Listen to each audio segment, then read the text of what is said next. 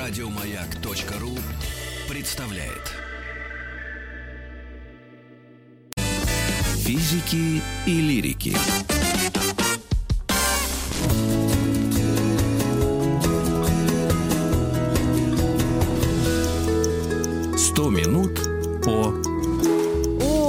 Значимых открытиях медицины. И сегодня наша тема анестезия, возможно, даже анестезиология и реаниматология. И с докладом Ольга Кашубина, медицинский журналист, врач у нас в эфире. Оля, вы с нами? Да, добрый день. Здравствуйте. Ну, в общем, э, Александр Борисович, вы на связи тоже? Да, Оль, да-да, мы на связи, да? мы ждем прям, давайте, давайте Да. прям от печки, да, как говорят От, у них. от истории возникновения или вообще от проблематики, что люди, конечно, жутко мучились всегда без, собственно, анестезии. Да, это так. Более того, знаете, а, наверное, можно считать, что без анестезии по большей части и хирургии-то нормальной не было. По, по понятным причинам, да, потому что а, добиваться каких-то сложных результатов, спасать очень тяжелых больных, это представлялось маловозможным в ситуации, когда больной вырывается, его держат сразу несколько человек, и самым преимуществом, ну, как бы преимущество получал тот хирург, который действовал очень быстро.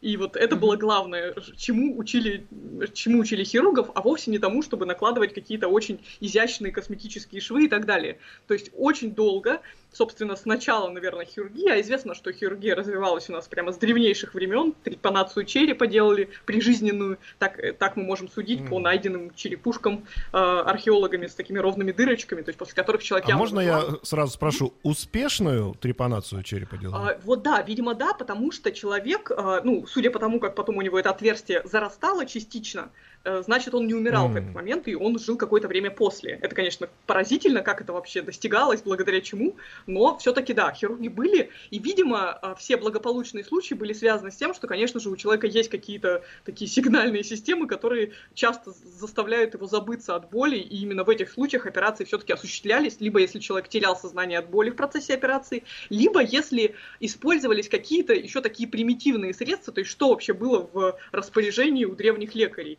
Они использовали всевозможные травы, все, что вообще, о чем можно было найти, то есть опиум, белина, мандрагора, Алкоголь. конечно же, конечно, да, и все эти виды какого-то грубого наркоза с ударами тяжелыми предметами по голове, это, ну, как бы кажется смешным, но фактически это было все, что, чем могли располагать врачи, и, конечно да, насчет же... ударов. Я дополню, но я уверена, вы бы тоже об этом упомянули. Где-то в Британии, по-моему, был специальный колокол, когда кого-то где-то оперировали, его били, чтобы не слышны были крики. Это вообще реальная история или это А, анекдот из древности? Я, честно говоря, я знаю, что есть музей, по-моему, и в Британии тоже музей анестезиологии, да, там много очень странных приспособлений. Э, Как вы понимаете, сама по Сейчас себе... многие, когда слушают, слышат Биг Бен, говорят, а это режут кого-то так по привычке. Наверняка, да, еще один, да. И наверняка, как вы понимаете, репутация вообще у хирургии была не лучшая, и для людей это вовсе не то, что сейчас нам, когда кто-нибудь говорит, что нужно пойти да вырвать зуб, э, ощущения были совсем другие, и люди тянули до последнего, в общем, носили на себе всякие ужасные э, болезни, которые хорошо было бы вылечить, просто тянули до крайности, потому что непонятно было, что страшнее, в общем, э, умереть от этой болезни или умереть во время попытки ее вылечить. Вот, и так происходило очень долго. Вообразите себе, на самом деле, первый задокументированный успешный случай наркоза а, приходится уже на 19 век, 1804 год. Это, Боже ну, ты тут, мой. э, да, удивительно, но это, кстати, выходит немножко за рамки официальных дат, потому что, э, видимо, э, дело происходило в Японии. А, японский врач э, по фамилии Сейсю, он изобрел самостоятельно на основе дурмана некий препарат.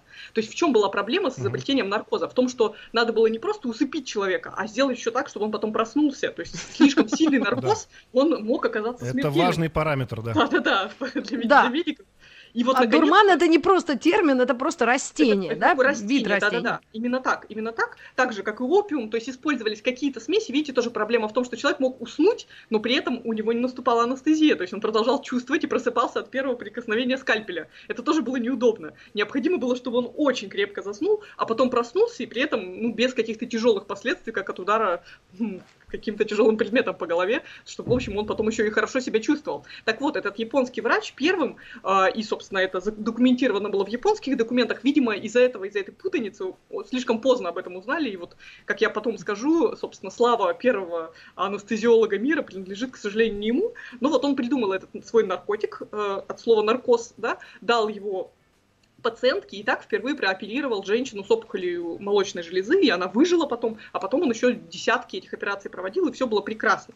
Вот. Это какое А, время? Это Какой век? 1804 год. На самом деле, О. согласитесь, не древность, то есть это 19 Да. век. А до этого все делалось Да. очень быстро с привлечением больших мускулистых санитаров. Вот как это выглядело. Вот. И потом, уже еще через 50 лет, в середине э, 19 века возник прямо таки бум наркозов, то есть одновременно сразу в Америке, э, в, Ш- в Шотландии и в России с разницей буквально в считанные месяцы, как будто бы всех осенило, и сразу было несколько кандидатов на то, чтобы быть признанными анестезиологами, то есть теми, кто впервые применил наркоз. А с чем это было связано? С тем, что... Оль- Ольга, а вот секундочку, а вот до этого существовал вообще наркотик как вид, ну, не медицинской деятельности? Ну, а, конечно же, я думаю, что во всяких племенах это было частью каких-то ритуальных обрядов и так далее, да, а, но все-таки, наверное, чуть-чуть попозже, потому что увлечение тем же кокаином, оно пришлось уже на самый конец 19 века, об этом мы поговорим, когда я вам скажу про местную анестезию, именно анестезию, которая делается без, без потери сознания. Вот, И а- не забудьте так. древнюю пословицу «Ты что, белины объелся?» Вот, Обязательно вот, правильно, будем разъяснять. Правильно. А, а, и, собственно, да, и получилось так, что, как вы знаете, да, есть местная и общая анестезия, которая называется наркозом. Вот эта вот общая анестезия, наркоз, она появилась первой примерно на 50 лет раньше, чем мы научились нормально а, обез- обезболивать человека, не погружая его в сон. И это вот происходило одновременно в нескольких местах, то есть было несколько э, выдающихся врачей, часто как раз хирургов или химиков, которые как раз придумывали эту некую волшебную комбинацию. И самым классным таким кандидатом на, на, на а, анестетическое вещество был эфир. Эфир и веселящий газ. Даже два таких было вещества. От вдыхания их, э, в случае с веселящим газом, человеку вначале становилось страшно весело, он смеялся, а потом очень мирно засыпал, и вот так вот прям бесчувственно засыпал, э, что можно было делать с ним в буквальном смысле все, что угодно, а потом его разбудить, и он ничего не помнил. Это было прям прекрасно, и это всем так страшно понравилось, э, это уже середина 19 века, что даже этим стали промышлять в таких рекреационных целях, то есть ездили такие фургончики, в которых было оборудовано, значит, все эти, все эти баллоны с веселящим газом, и а, они могли за небольшую плату на вечеринки приехать, там всех одурманить, люди прекрасно проводили время, засыпали, просыпались, потом, ну, может быть, у Так что кого-то это з- за газ был? Это, аз- закись какая-то? Заки- закись А. азота, так точно, да. И вот, видимо, из-за того, что просто химия развилась, придумали эфир, который примерно так же действует. Примерно в том же году открыли хлороформ. Помните, да, операцию И, когда там э, мышка. герой, да, да, Никулина всех пробует усыплять. По-моему, там он как раз Потренируйся на хлороформ кошках, это да. Во-во-во-во. Это был хлороформ, то есть появилось несколько классных веществ-кандидатов, которые могли человека ненадолго выключить, ну, ненадолго, там, от получаса до и далее, в зависимости от того, чего нужно было хирургу. И знаете, вот по сравнению со вчерашним разговором про вакцинацию, это было, пожалуй, одно из немногих медицинских открытий, которые прямо все приняли на ура. То есть вообще не было противников, никто не говорил, что а вдруг потом будут побочные эффекты. То есть все так страшно устали от этой без, а, без анестетической хирургии грубой, что все просто стали страшно хвататься за эти анестетики. И, честно говоря, тут имеет место такое, такое страшное коммерческое противоборство, потому что люди, которые первыми попробовали э, в своей практике наркоз, кто открыли его, они очень сильно как раз грызлись за, за этот вопрос, кто же из них был изобретатель. Они пытались всячески скрывать это изобретение, маскировать его и так далее, чтобы успеть запатентовать. То есть эта судьба постигла сразу трех человек в США. Это был а, химик по фамилии Джексон, а, стоматолог по фамилии Уэллс и стоматолог по фамилии Мортон. Они были знакомы между собой, Мгм. они как раз вместе собрались, выяснили, о, отлично, серный эфир, давайте-ка попробуем. Но вначале это сделал Уэллс, и там он, ну, произошла какая-то неудача. Там важно было публично устроить демонстрацию, собственно, процесса а, усыпления больного с последующей операцией и последующим пробуждением. То есть собиралась куча народу, других врачей, чтобы это как бы при свидетелях происходило, и все понимали, что вот этот человек молодец, он придумал наркоз. Вот. И, собственно, это первая э, демонстрация в 1845 году, она прошла неудачно. Уэллс очень Мгм. боялся навредить пациенту и дал ему недостаточно много эфира, из-за чего тот все-таки проснулся во время процедуры, там, по удалению зуба или какой-то опухоли. Как он потом сам объяснял, ему было не больно. Но э, вот именно тот факт, что он вздрогнул, подскочил, это так сильно напугало и рассмешило аудиторию, что они как бы тут же его записали, этого несчастного Уэллса, в неудачники, и он реально очень сильно переживал из-за этого, тем более, что его коллега Мортон а, буквально через несколько месяцев повторил процедуру, он единственный, он придумал специальный аппарат, как бы ингалятор, для того, Ага. чтобы подавать наркоз дозированно. И это было очень ценно. То есть он его буквально за одну ночь сочинил и придумал, собрал, именно для того, чтобы так не облажаться, не накосячить, в свою очередь. И тут же буквально через две недели провел блестящую демонстрацию, удалил а, на, у молодого человека опухоль на шее при помощи наркоза, тот ничего не чувствовал, проснулся, все рукоплескали, и там, знаете, еще что было интересно, Мортон, он был стоматологом, и он только давал наркоз, а, а в качестве хирурга он пригласил другого человека, выдающегося врача, которого просто абсолютным доверием среди всех а, присутствующих э, заслужил его, и вот это был интересный такой документальный момент исторический, когда он, а, этот хирург, он сам, собственно, не понимал, что происходит, как это работает, как это устроено, и он просто поднял глаза от своего э, пациента на аудиторию и сказал, господа, это не шарлатанство, то есть вы не думайте, мы тут вас не обманываем, я действительно только что удалил опухоль, и этот пациент ничего не почувствовал, вот. И после этого просто на- начался вас, вал, э, собственно, сообщений о новых успешных случаях, но надо отметить, что история покарала, собственно, и Мортона, и Уэллса, и Джексона, химика, который претендовал на то, что он сам разработал эту формулу эфира, и его надо, э, в общем, наградить всеми деньгами мира за это открытие. Они все друг за другом проиграли всевозможные судебные тяжбы, разорились, и по итогу никто не заработал на этом изобретении. К счастью или к сожалению, оно разошлось без патента вообще по всему миру. И в России что тоже интересно, то есть смотрите, дата 16 октября 1846 год, это вот первая демонстрация эфира, 46 год. Февраль 47 года, буквально через там 4-5 месяцев в России параллельно друг с другом с интервалом в две недели два известных российских врача, Федор Наземцев и Николай Пирогов, тоже делают то же самое, тоже пробуют эфир и тут же убеждают, что все прекрасно, то есть проходит операция на ура, и после этого э, использование эфира, э, так же как и э, веселящего газа и уже новых других веществ, хлороформа и так далее, становится повсеместным, то есть все хирурги мира внезапно у них просто развязываются руки, они понимают, что могут делать долгие сложные операции без шансов Это уже убить. какой год? Это, ну, все, что, все, что идет после 1846 года, дальше начинается такая эра анестезиологии. То есть дальше все, что происходило, а, было уже направлено по большей части на то, чтобы дозировать наркоз, делать его максимально комфортным для пациента, чтобы ему было не страшно, чтобы он себя хорошо чувствовал. То есть, вы знаете, до сих пор ведь есть такая, такое поверье, что когда вот как у нас принято дарить подарки врачам перед операцией или после операции, что вот Да. нужно значит, бутылку коньяка подарить хирургу, чтобы он все хорошо сделал. Хотя не дарите, пожалуйста, никогда врачам алкоголь. А также отдельную бутылочку нужно подарить анестезиологу, чтобы он сделал так, чтобы ты как бы хорошо уснул и хорошо проснулся. Это как бы Мгм. тоже считается очень важным показателем комфорта операции, потому что действительно эфир, э, так же как и э, веселящий газ и современные смеси, они оказывают не очень простое действие на человеческую психику. Люди часто, например, после пробуждения становятся бур- буйными, могут там страшно материться, хотя никогда в жизни вообще не позволяли себе ни одного нецензурного слова, или просто ну, вот, быть очень долгое время неадекватными, особенно после долгих операций. Поэтому вот, врачи всегда очень чутко следят за состоянием человека после, после того, как он уснул, и до момента, как он проснулся и пришел в себя. Вот. А вот Это разделение на местную и не местную, когда так же, Вот. тогда А, же произошло, Вот, в 50-е годы? Удивительно, казалось бы, это, это произошло, сейчас я вам расскажу, да, это произошло в конце 19 века, то есть это была середина 19 века, а вот перенесемся еще на 20 лет вперед а, и, и столкнемся с таким замечательным веществом, как кокаин, который первый То есть, а, Ольга, я правильно понимаю, 1880 что мы раньше- правильно? Раньше Саш. была общая До- анестезия, и только До через 20 лет 1880 года получается, что первая анестезия, она была общая, и другой да, не да, было. Да. Ну да, то есть, если мы, опять же, не возвращаемся к этим каким-то случайным, э, стихийным попыткам что-то сделать, то есть, опять же, использовали всякие для местной анестезии, всякие странные, ну и возможные для понимания врачей методы, например, руку, на которой надо было провести операцию, или, простите за грубость, например, ее ампутировать, ее опускали в очень холодную воду, да, чтобы сосуды сжались максимально, и чтобы человек на некоторое время потерял чувствительность, или придавливали тяжелым грузом, для того, чтобы, опять же, ну, если вы когда-нибудь сталкивались с таким явлением, как отсиженная нога или отсиженная, отлеженная рука, то вы знаете, что они на некоторое Мгм. время становятся ватными. И вот в этот момент, ну, как зуб, собственно, по ана- анестезии, можно что-нибудь сделать с этой рукой и ничего не почувствовать.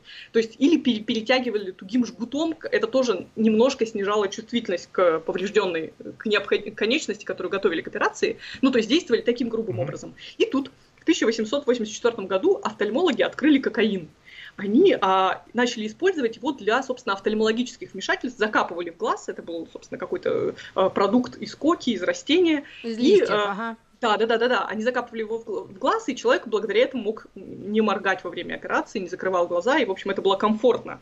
А, но проблема с кокаином была вот в чем. Он был довольно наркотичен, то есть он вызывал зависимость. И довольно большое число врачей конца 19 века всерьез, э, собственно, стали наркоманами, потому что они, ну, вначале в научных Пациенты целях... Пациенты продолжали себе требовать лечения, да? Да, но пациенты, наверное, после одной дозы не успевали так сильно пристраститься к нему, а вот врачи, которые пытались на себе оценить, насколько это, собственно, эффективно, какая доза минимальная а, подходит, собственно, для операции, они на себе все это пробовали, ну и, собственно, очень многие из них, многие выдающиеся врачи, к сожалению, вот на этом и закончили, на увлечении кокаином, и, конечно же, сразу же после этого стали искать какой-то другой анестетик. И, и стали писателями, давайте я ну немножко пошучу на эту тему. Музыкантами, актерами и так далее, да? Да, богемой. Сформировали первую богему. А, но в начале, в общем, там тоже была история с очень яростным, а, а, как бы такой конкуренцией изобретателей, э, потому что тоже все очень страшно хотели патент получить на это новое вещество. И этим веществом стал новокаин. Его изобрели уже в 1904 году. Ну, то есть, на самом деле, там плюс 15 лет от начала использования кокаина все-таки нашли вещество, которое одновременно также хорошо обезболивало локально, то есть могло mm-hmm. в одном месте сделать человека нечувствительным к боли, но при этом совершенно не вызывало зависимости. И новокаин, как вы знаете, наверное, мы используем до сих пор. Вот когда мы приходим в стоматологию, и врач хитрым голосом говорит, а вам э, укольчик по ОМС или дорогой, импортный. Вот если вы говорите на уколь, про укольчик по ОМС, это новокаин. Я вас призываю, если у вас нет аллергии на новокаин, всегда соглашайтесь, он прекрасно работает, в общем, ничем не А импортный импортного. это ж какой? Чтобы а, не рекламировали есть, одно только. У меня а? есть гипотеза, что их на самом деле из одной э, ампулы разливают. А, понятно. Да, я думаю, что это великий плацебо-эффект, который так действует. Но может быть, может быть и нет. Сейчас действительно есть более современные местные анестетики. В частности, ну, еще раз, есть лидокаин, то есть появились новые химические формы, формулы чуть-чуть отличные, и это позволяет mm-hmm. нам быть гибкими в ситуации, когда у пациента, например, на один из анестетиков аллергия, и он не может его использовать по каким-то причинам, и, соответственно, мы можем предложить другой. Сейчас очень популярны, например, а, э, детские анестетики, которые без, без страха можно использовать у детей, благодаря чему а, детям можно наконец-то лечить зубы молочные без наркоза, ой, mm-hmm. без наркоза, без, не без анестезии, а наоборот обезболивая их этим безопасным детским анестетиком. Вот. И тут тоже интересная история. А, история с мясниками. Когда изобретали новокаин, то хотели к свойству кокаина добавить еще некое свойство, которое заставляло бы сосуды вместе, э, собственно, э, операции сужаться, потому что от кокаина они, наоборот, расширялись, и очень это усиливало кровотечение. И один из врачей, как раз, который работал над созданием новокаина, он подглядел такую картину, что мясники на бойнях, когда резали себе руки, ну, случайно, в общем, получали производственные травмы, они сразу же засовывали руку внутрь быка, быка, доставали у него надпочечник и выжимали его над раной. Ну, то есть они делали это совершенно интуитивно. Почему? Потому что в надпочечниках содержится адреналин. И они, а адреналин очень сильно сужает сосуды, и благодаря этому как бы любая рана, кровотечение сразу же останавливается. И вот когда изобретали новокаин, как раз попробовали скрестить адреналин, который тогда еще не знали как гормон, с кокаином, и вот угу. получили это замечательное вещество, благодаря которому мы все с вами сегодня и, я думаю, и завтра, и послезавтра будем лечить зубы и другие маленькие кусочки тела, которые не нуждаются в общей анестезии. Вот, это то, что касается местных анестетиков. Ой, а насчет местных анестетиков, а какие места? Вот вы знаете, я боялась задать вопрос, просто если честно, вот нет такого средства, нет такого места на моем организме, которое бы я не оперировала или не подвергала каким-то да, исследованиям. Вот это опыт. И Александр Борисович знает это, он, он только МРТ я одна сделала в год и Я многие раз. даже ну, видел. Да, но вот у меня вопрос, конечно, на засыпку. Мы вернемся еще и к Пирогову, и к практике, да, использования во время военных действий. Но женщины, девушки, роды, это же ужас вообще. У вас есть какая-нибудь особая информация про это? Да, у меня есть особая все? информация, а, которая называется «Право на обезболивание». Это очень О. важный пункт медицинского закона российского, который, в общем-то, а, должны соблюдать врачи и о котором надо очень важно помнить. То есть, когда, неважно, роды это, конечно, отдельный разговор, но вот, в принципе, любая процедура, даже если это не операция, но какая-то процедура неприятная, и вы говорите, доктор, мне больно, а доктор говорит, ну нет, ты потерпи, все терпели, и ты терпи, нет тут ничего такого то он нарушает ваш закон, он нарушает закон, он нарушает ваши права, потому что считается, что, ну, то есть есть, конечно, какие-то исключительные случаи, когда вам, не знаю, кисточкой по руке водят, а вы говорите, ай, мне больно, сделайте мне укольчик. Конечно же, мы говорим про любые сколь, сколь-либо серьезные манипуляции с телом, но если вам некомфортно и больно, вы имеете право использовать анестетик. И вот еще, да, хороший вывод из всего ранее сказанного, не нужно сейчас их бояться, то есть не нужно думать, есть куча стереотипов про анестезию, что там каждый, каждый наркоз уменьшает э, продолжительность жизни там на год, на 10 лет и так далее, что вот, в общем, надо тянуть до последнего и терпеть, а то что же мы как бы не мужики, что ли. Ну и вот какие-то такие глупости. На самом деле это, это правда полная чушь, потому что анестезия сейчас очень хорошо развита, и, и врачи очень хорошо э, как бы оснащены большим арсеналом вариантов для разных ситуаций. Как вы знаете, например, а, делают же а, операции на открытом, э, как, как, на открытом мозге, да, а мозг, как известно, не имеет болевых рецепторов, но тем не менее, все равно в процессе операции нужно там скрывать черепную коробку, это неприятно. И поэтому есть способы обез, обезболить человека, при этом не уводя его из сознания, то есть он всю операцию продолжает выполнять команды врача, чтобы врач ненароком там не, не отрезал лишний кусочек. И это, в общем, потрясающе, мне кажется. А давно такой закон? Потому что я вспоминаю 80-е начало и зубной кабинет, и мне рвали зуб, причем коренной без mm-hmm. какой-то там фотографии, в общем, на память вырвали на, нафиг. И, я помню, бабка это или тетка, я возраст не помню, она была, ну, очень такая какая-то немолодая, она реально упиралась ногой в, в меня mm-hmm. и тащила этот зуб, и с тех пор я ничего ужаснее в своей жизни не переживала. Это, кстати, очень, очень, очень, очень типичная э, причина, по которой люди, э, которые застали еще ту карательную стоматологию, они, в общем, очень часто на отрез отказываются либо лечить зубы, либо говорят, усыпите меня и удалите мне все, и поставьте заново все импланты, чтобы просто за один раз это раз и навсегда решить, чтобы я в жизни никогда больше не видел стоматологическое кресло. Ну, это, то есть, действительно, боль такая, боль национальная, к сожалению. И, ну, как минимум с 90-х годов действует вот закон об, э, как, об основах здоровья граждан, граждан, там вот есть этот пункт. И это как раз возвращаясь к разговору о родах, когда э, на женщин, которые просят анестезию, в частности, при родах речь идет об эпидуральной анестезии, это как раз как, это вид местной анестезии, когда женщине, ну или мужчине в э, в полость, э, в спинномозговой канал вводят анестетик для того, чтобы все ниже пояса перестало чувствовать вообще что-либо, и, соответственно, это Но тоже не удобно. функционировать, да? Ну, ну, не функционировать, да. Более того, эпидуральная анестезия, например, не угнетает схватки. То есть женщина продолжает естественным образом рожать, она может видеть этот процесс, но она, к сожалению, не может в этот момент ходить, потому что у нее ноги ватные. Но это, это же прекрасно. То есть она остается участницей собственных родов, но при этом не страдает, а женщины в родах, как известно, часто очень сильно страдают. И, кстати говоря, тоже одним из популяризаторов э, анестезии и наркоза, и разных вариаций были как раз английские королевы, которые часто очень имели очень длинный и неприятный опыт э, рождения многочисленных наследников, и как только какая-то такая новая штука, ноу-хау появлялась, их тут же приглашали к, ко двору и говорили, ты можешь сделать так, чтобы мне было не больно, и как только врач соглашался и проводил успешно эту процедуру, в общем, он был осыпан всеми, всеми благами э, Британской империи. Ну а сейчас новости, новости спорта. Ольга, я вам очень болезненный вопрос загадал, за, заготовил, и после как раз новостей и новостей спорта его вам задам. Оставайтесь с нами. Физики и лирики.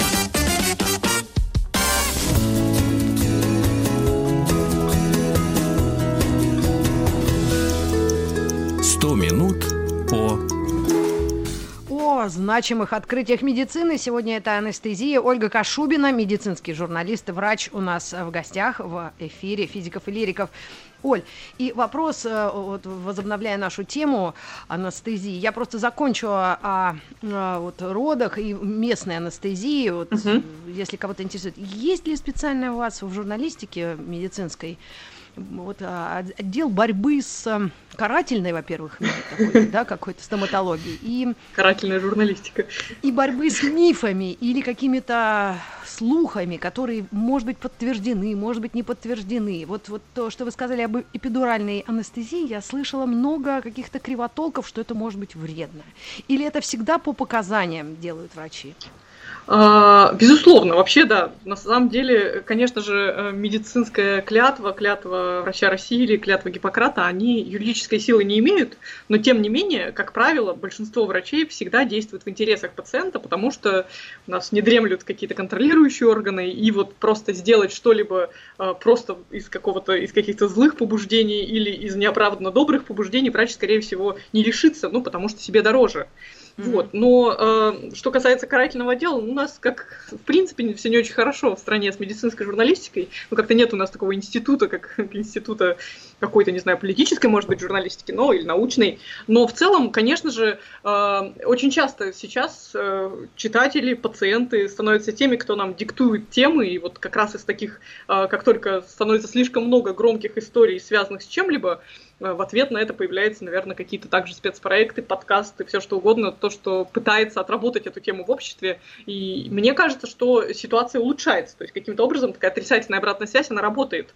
Э, и, опять же, женщины стали более такими въедливыми в хорошем смысле слова пациентками, и сейчас mm-hmm. уже рожают не там, где придется, и выбирают себе заранее роддома, узнают mm-hmm. об этом. Есть, есть даже целое понятие, по-моему, да, больница доброжелательная к матери и ребенку, такие э, как бы таблички вешают только на некоторых роддомах, где собирают, соблюдают ряд условий. Вот одно из таких условий, в частности, это присутствие там родственника на родах при желании, и, например, mm-hmm. возможность получить анестезию в любой момент, но тут есть тоже важное, важное э, обстоятельство. Анестезию, ну, ее нельзя тянуть до последнего. Если говорить об эпидуральной анестезии, нельзя в самый-самый последний момент ее сделать, потому что она просто не успеет подействовать к тому моменту, как женщина уже родит. А роды, а, они же такие немножко непредсказуемые. Да-да-да, и в этом смысле женщина, которая героически терпит до последнего, а ведь схватки и э, интенсивность болевых ощущений нарастает по ходу родов, она часто вот, в общем, может немножко э, переждать и немножко переоценить свой героизм, и в какой-то момент, когда она скажет, доктор, сделайте что-нибудь, доктор уже разведет руками, потому что уже осталось ждать не так долго, и все-таки приходится терпеть. Ну и это, в общем, нормально обсуждать заранее полностью. То есть мне вообще кажется, что тоже есть стереотип уже не, не из-за каких-то злых врачей, а в целом в обществе, что вот женщина должна пронести этот процесс полностью, будучи в полном сознании и полном э, как-то не анестезированном состоянии, потому что иначе вот она, значит, не рожала, не рожала, не мать. Мне кажется, это глубоко ошибочно, и, собственно, и кесарево сечение, и как под, под полным, собственно, под наркозом, так и а, под э, местной анестезией, это все абсолютно нормально, и никак, в общем, заслуг женщины в этом процессе не умаляет. Спасибо огромное, Александр Борисович. И вы хотели уже повернуть да, в другое русло наш разговор. Ольге обещал я жду болезненный вопрос. вопрос. Да, да, да. да, вопрос такой. Ну вот я с вами согласен абсолютно по поводу того, что надо делать э, обезболивание, да, даже в родах, даже в этих естественных процессах. Но смотрите, какая история. Просто сейчас, насколько я знаю, уже к боли такое отношение, что это вред. Причем вред абсолютный, да? А это тогда правда. возникает следующая история. Люди, например, у него болит зуб. Зуб болит пока не сильно. Человек начинает употреблять э, какое-то обезболивающее средство и боль не чувствует. А организм ведь на самом деле боль вот в таком случае использует как некий сигналь, сигнальный э, сигнал некий, да, сигнал бедствия, да, что надо что-то делать. Человек глушит этот сигнал и ничего не делает. Потом у него зуб начинает еще сильнее болеть, он пьет уже две таблетки, три, пять, ну и так далее, а заканчивается тем, что у него полчелюсти нет потом. То есть mm-hmm. вот именно в этом плане, под этим углом, давайте посмотрим на боль в целом. Где здесь грань, yeah. когда боль, она уже не нужна, да, ее нужно убирать, и, и она является просто сигнализатором э, каких-то неполадок в организме? Это действительно так, причем, да, если уходить в какой-то философский вопрос, любая боль, даже боль психологическая, это всегда сигнал того, что что-то что что пошло не так, потому что у здорового человека ничего не должно болеть, и даже есть, да, вот присказка в духе, наконец-то я, уз... ну не наконец-то, я узнал сегодня, что, где у меня находятся почки, да, или спина, что у меня есть позвоночник, это когда человек впервые в жизни сталкивается с болью в каком-то месте, в котором раньше ее никогда не ощущал и даже не задумывался, как вообще все работает.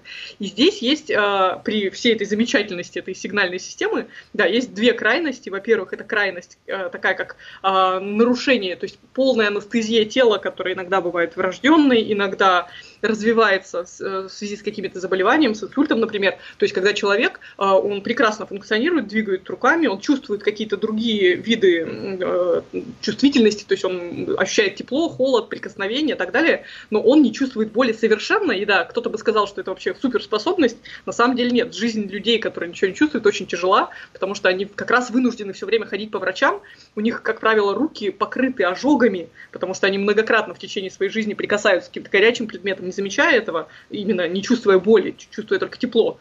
Mm-hmm. И, конечно же, да, это, это огромное проклятие, и эти люди бы мечтали испытать боль и вернуть себе это чувство, потому что оно защищает нас от многих проблем. Да, есть обратная ситуация, когда боль становится патологической. То есть, как помните, был у доктора Хауса, у которого из-за какой-то травмы ноги там было какое-то разрушение мышцы, и он чувствовал боль спустя очень долгое время после операции, так называемые фантомные боли, когда человек, ему нечего вылечить, то есть нечем, не, нечем ему помочь, никак не исправишь физически его проблему, а ему все еще больно. И здесь помогают как, конечно же, и какие-то очень серьезные анестетики, опять же, тоже доктор Хаус подсел на Викодин, наркотический анальгетик, который у нас, к счастью, не продается без рецепта, а какие-то вещи есть там вплоть до вживления электродов в мозг, которые вот глушат эти сигналы боли, поступающие к мозгу, и дают человеку хотя бы просто пожить, поспать спокойно. Вот. И в этом смысле я бы, конечно, не заигрывала с нашей вот этой болевой чувствительностью, не, не, не стремилась бы к тому, чтобы самостоятельно решать эти проблемы, потому что действительно любое обезболивающее из тех, что мы можем купить в аптеке самостоятельно, да, собственно, и те наркотические обезболивающие, которые мы не можем купить в аптеке самостоятельно, они не решают проблему никогда. Это всего лишь такая, такая ширмочка, э, с помощью которой врачи, на самом деле, да, могут э, нас вылечить безболезненно, но это не лекарство никогда, почти никогда, если не брать только какие-то крайние случаи. И вот хороший вопрос еще, Ольга, вот пришел к нам на чат. Вопрос mm-hmm. про боль. В легких и в, э, в э, черепной коробке у нас в мозгу, как я понимаю, нет болевых окончаний как природа будет сигнализировать человеку, если этот орган болеет? То есть э, природа специально взяла и наделила огромным количеством болевых окончаний одни органы, а другие угу. органы совсем не наделила. Это как так? Я думаю, что эволюционно, еще, кстати, в печени, вот в самой внутри печени тоже нет никаких болевых э, рецепторов, они есть только в об оболочке капсулы печени, вот тогда вот становится больно, когда печень либо растет, либо наоборот, ну или повреждается, вот этот удар по печени известный, который очень-очень болезненный. Угу. И э, тут такая история. Природа, видимо, да, исходила из, э, ну как природа эволюции, исходила из того, что, возможно, рецепторы какие-то не нужны, потому что, собственно, болит этот орган достаточно редко, редко, или он, если уж болит, то ничего с этим не поделаешь, это совсем уж серьезно. Но э, это не значит, что у нас в мозгу нет совсем болевых рецепторов, они отсутствуют вот в этой ткани мозга, но они есть внутри сосудов, mm-hmm. они окружают кровеносные сосуды, благодаря чему рождается такое известное и популярное, недооцененное в России заболевание, как мигрень. То есть такие вот хронические, mm. тяжелые головные боли, которые как раз имеют очень странное происхождение. До конца э, не могут еще неврологи ответить на вопрос, что конкретно у нас там болит, но вот вероятнее всего болят нервы, оплетающие сосуды. То есть все равно есть способы заставить нас почувствовать боль в каком-нибудь таком месте, в котором вроде бы она и не должна проявляться. Оль, а возвращаясь к анестезии, анестезии эволюции это, этого явления, да, mm-hmm. этого при, э, приема, э, неужели все уже достигнуто, и вот те люди, которые в 1800 каком-то четвертом и mm-hmm. дальше 1880 все придумали, mm-hmm. просто вот это, мы употребляем то же самое, но чуть более усовершенствованную формулу. Очень, очень хороший работает? вопрос. Да, очень хороший. Конечно же, нет. Конечно же, анестезия продолжала развиваться и дальше, но она уже развивалась в каком направлении? Это, конечно же, этому поспособствовали Первая и Вторая мировая война, которые были прекрасными поставщиками новых случаев медицинских и, конечно же, ну да, да, да, оперативная хирургия во многом развилась и шагнула вперед именно благодаря всем этим многочисленным раненым, которые поступали во все эти фронтовые госпитали. А, собственно, с чего, чего мы дальше стали изобретать, когда мы более-менее изобрели все нормальные анестетики? Мы стали думать над тем, как бы их лучше доставлять. То есть вот этот вот прием Никулина тряпкой в лицо, он, конечно, эффект, эффектен в кинематографическом смысле, но с медицинской точки зрения не очень удобен, потому что сложно понять, да, сколько ты себе там хлороформа накапал на губочку, привычку, и сколько из них человек вдохнул, и как долго он, в общем, будет спать. Хотелось бы, чтобы он спал конкретно столько, сколько длится операция, чтобы не хирург подстраивался под анестезиолога, а наоборот. И поэтому придумали всевозможные виды комбинированного наркоза, как это устроено. Как правило, до сих пор, если вам сейчас еще доведется когда-нибудь попасть на, на операцию под, общим нарко... под общей анестезией, под наркозом, вы, скорее всего, увидите, как вам на лицо накладывают вот эту масочку с газом, то есть это какой-то какой производный, может быть, эфир или, или что-то такое, то есть такой такой, это ингаляционный наркоз, который вы получаете прямо в лицо. Небольшая порция, которая позволяет вам уснуть и не видеть, что дальше будет происходить. А происходит часто следующее. После этого, во-первых, вам э, наркотик могут начать вводить э, внутривенно, как вариант, А, или еще вариант, вам сделают эндотрахеальный наркоз. Что это такое? Это когда вам, вот, собственно, что, что изобретали на протяжении последних э, десятков лет э, лоры и хирурги, и анестезиологи вместе с ними, это такую специальную трубочку для того, чтобы сделать, э, чтобы ввести вам э, э, специальный такой маленький шланг э, прямо в дыхательные пути, в трахею, и чтобы доставлять наркотик уже не в маску, а уже непосредственно туда, ближе к легким, потому что да, очень часто... давайте вот на этом месте мы как раз прервемся Хорошо. и вернемся как раз с этого же места.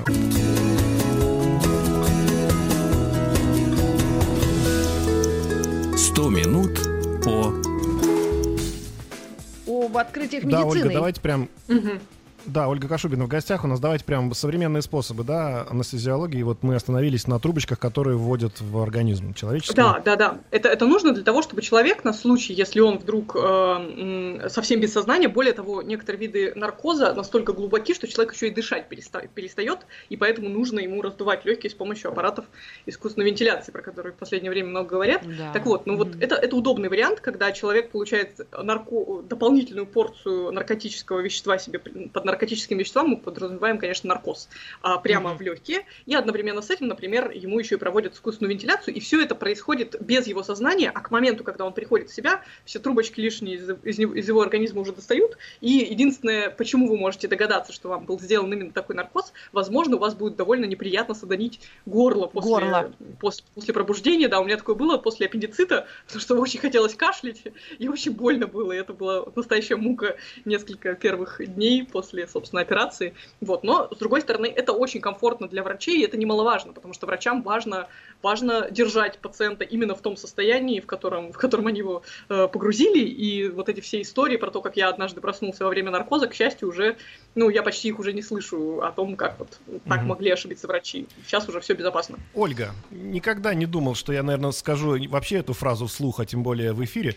Ну, давайте поговорим о Кашпировском.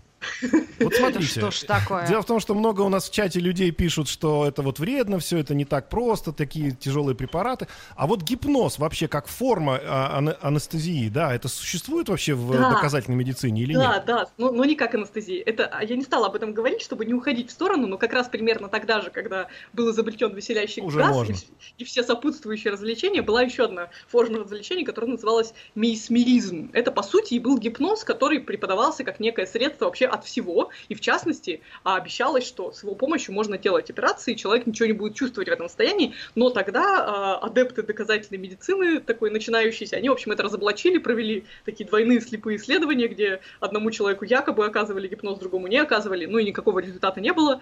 То есть было ясно, что человек uh-huh. симулирует обмороки и все такое. Но потом гипноз оказался полезен, и он нашел свое применение, но уже в других медицинских, а, ну и даже скорее психотерапевтических отраслях. То есть кое-как, кое-где его все-таки используют. А, в медицине можно так сказать, но это но точно не как не обезболивающий, да, препарат? Не как а, абсолютно точно, да, поэтому все вот эти истории каких-то 80-х да, годов про, про всех этих волшебных людей, умеющих погружать в глубокий сон без всякой анестезии, скорее всего, ну то есть я склонна думать, что здесь здесь э, речь шла ну, о какой-то или внушаемости со стороны этих людей, но опять же, она не приводит к полному обезболиванию тела. Ну, либо это были все постановочные истории с какими-то загадочными целями.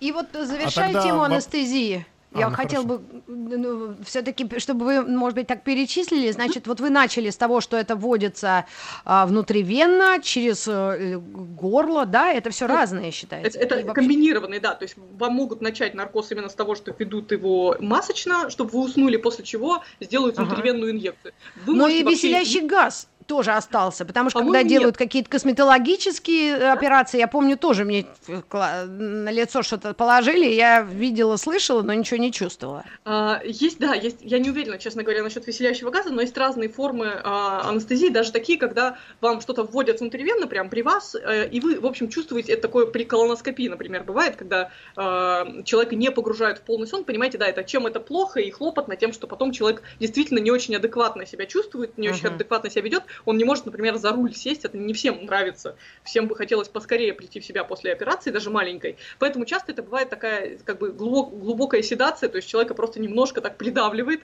и он становится... То есть их видов сколько примерно этой анестезии, чтобы Ой, углубиться в изучение? Ну, Много? Ну, ну, ну да, что штук 5-10 можно назвать, учитывая еще всякие комбинированные, когда там это сильный наркотик плюс миорелаксант, так называемая нейролептональгезия, когда человеку только делают инъекции, и он угу. при этом такой совершенно подавленный, ну, практически бесчувственный, но при этом в сознании, и это довольно обратимо, через 30 минут он возвращается в себя, то есть а, а, анестезиологи современные, правда, умеют творить интересные эффекты а, химическим образом, ну и это прекрасно, это, это Александр Борисович, ну давайте уж вспомним самого знаменитого анестезиолога, и ему принадлежит фраза «анестезиолог, анестезиологу, анестезиолог».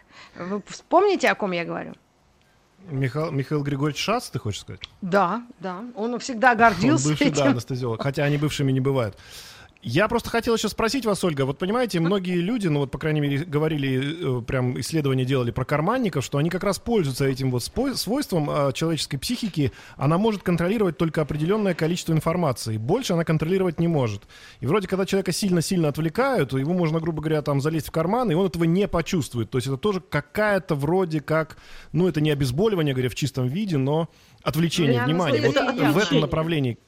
Я думаю, да, что вот это, в, это, в этом это могут использовать в медицинских целях. А, а, а, вообще там все довольно, как и со всей психотерапией, все довольно сложно, потому что очень сложно проводить качественные исследования, то есть сравнивать людей, которым действительно проводился а, гипноз с людьми, которым как бы только там делали вид, что проводили, а на самом деле не проводили. То есть почему-то как-то это не очень развивается. Но в целом, да, как раз по части отвлечений есть много всяких штук, знаете, тоже на заметку возьмите, вчера говорили про вакцинацию, есть такие замечательные жужжалки холодные, которые похожи на игрушки, которые детям как раз прикладывают рядом с местом инъекции, в момент инъекции, и это жужжание, этот холод, они отвлекают ребенка от укола и гораздо легче переносятся. В общем. Да, да, То есть есть много всяких комарик хитрушек. укусит, да. Есть много штук, да, ну и все, все бы их в мирное русло, и все были бы счастливы, в общем. Ну, я думаю, мы отдельно сделаем программу о всяких таких э, э, странных вещах, около медицинских э, мифов, и, мифах и теориях. Вот, Александр Борисович, если вы гипноз хотели разобрать, вот неожиданно для всех, во время анестезии. Ну, я вот э, еще да, вот последний вопрос, Ольга. Вы, в принципе, гипноз считается медицинским э, каким-то препаратом, да, или не препаратом, а каким-то ну, действием, которое одобрено доказательной медициной, или нет? Это так, да. То есть есть действительно некие... Это не в России, к сожалению, но за рубежом. То есть когда это все действует в очень строгих рамках, по очень строгим э, правилам, то тут действительно да. То есть действительно есть определенные ситуации, в которых этот метод считается одобренным. Но другое дело, что как бы в России у него очень скользкий правовой статус. Тем не менее, действительно, э, по показаниям, будучи использованным, согласие человека, считается, что ну, там что-то около 85 людей, психика которых... Как правило, лечение зависимости, наверное, да? Я правильно угадал? А, есть такой метод, собственно, весь метод по подовженка лечения, это как раз метод гипнотический, но он, кстати, не одобряется доказательной медициной. Считается, что ну, не для всех он достаточно эффективен, хотя, ну, как бы я считаю, что все, как бы, все, что может приносить пользу людям, все должно использоваться, ну, как бы в разумных пределах с пониманием ограничений и возможных каких-то, ну, несовершенств. Огромное Ольга вам Кашубина спасибо. была у нас в гостях. Огромное вам спасибо. До завтра и услышимся. Еще больше подкастов на радиомаяк.ру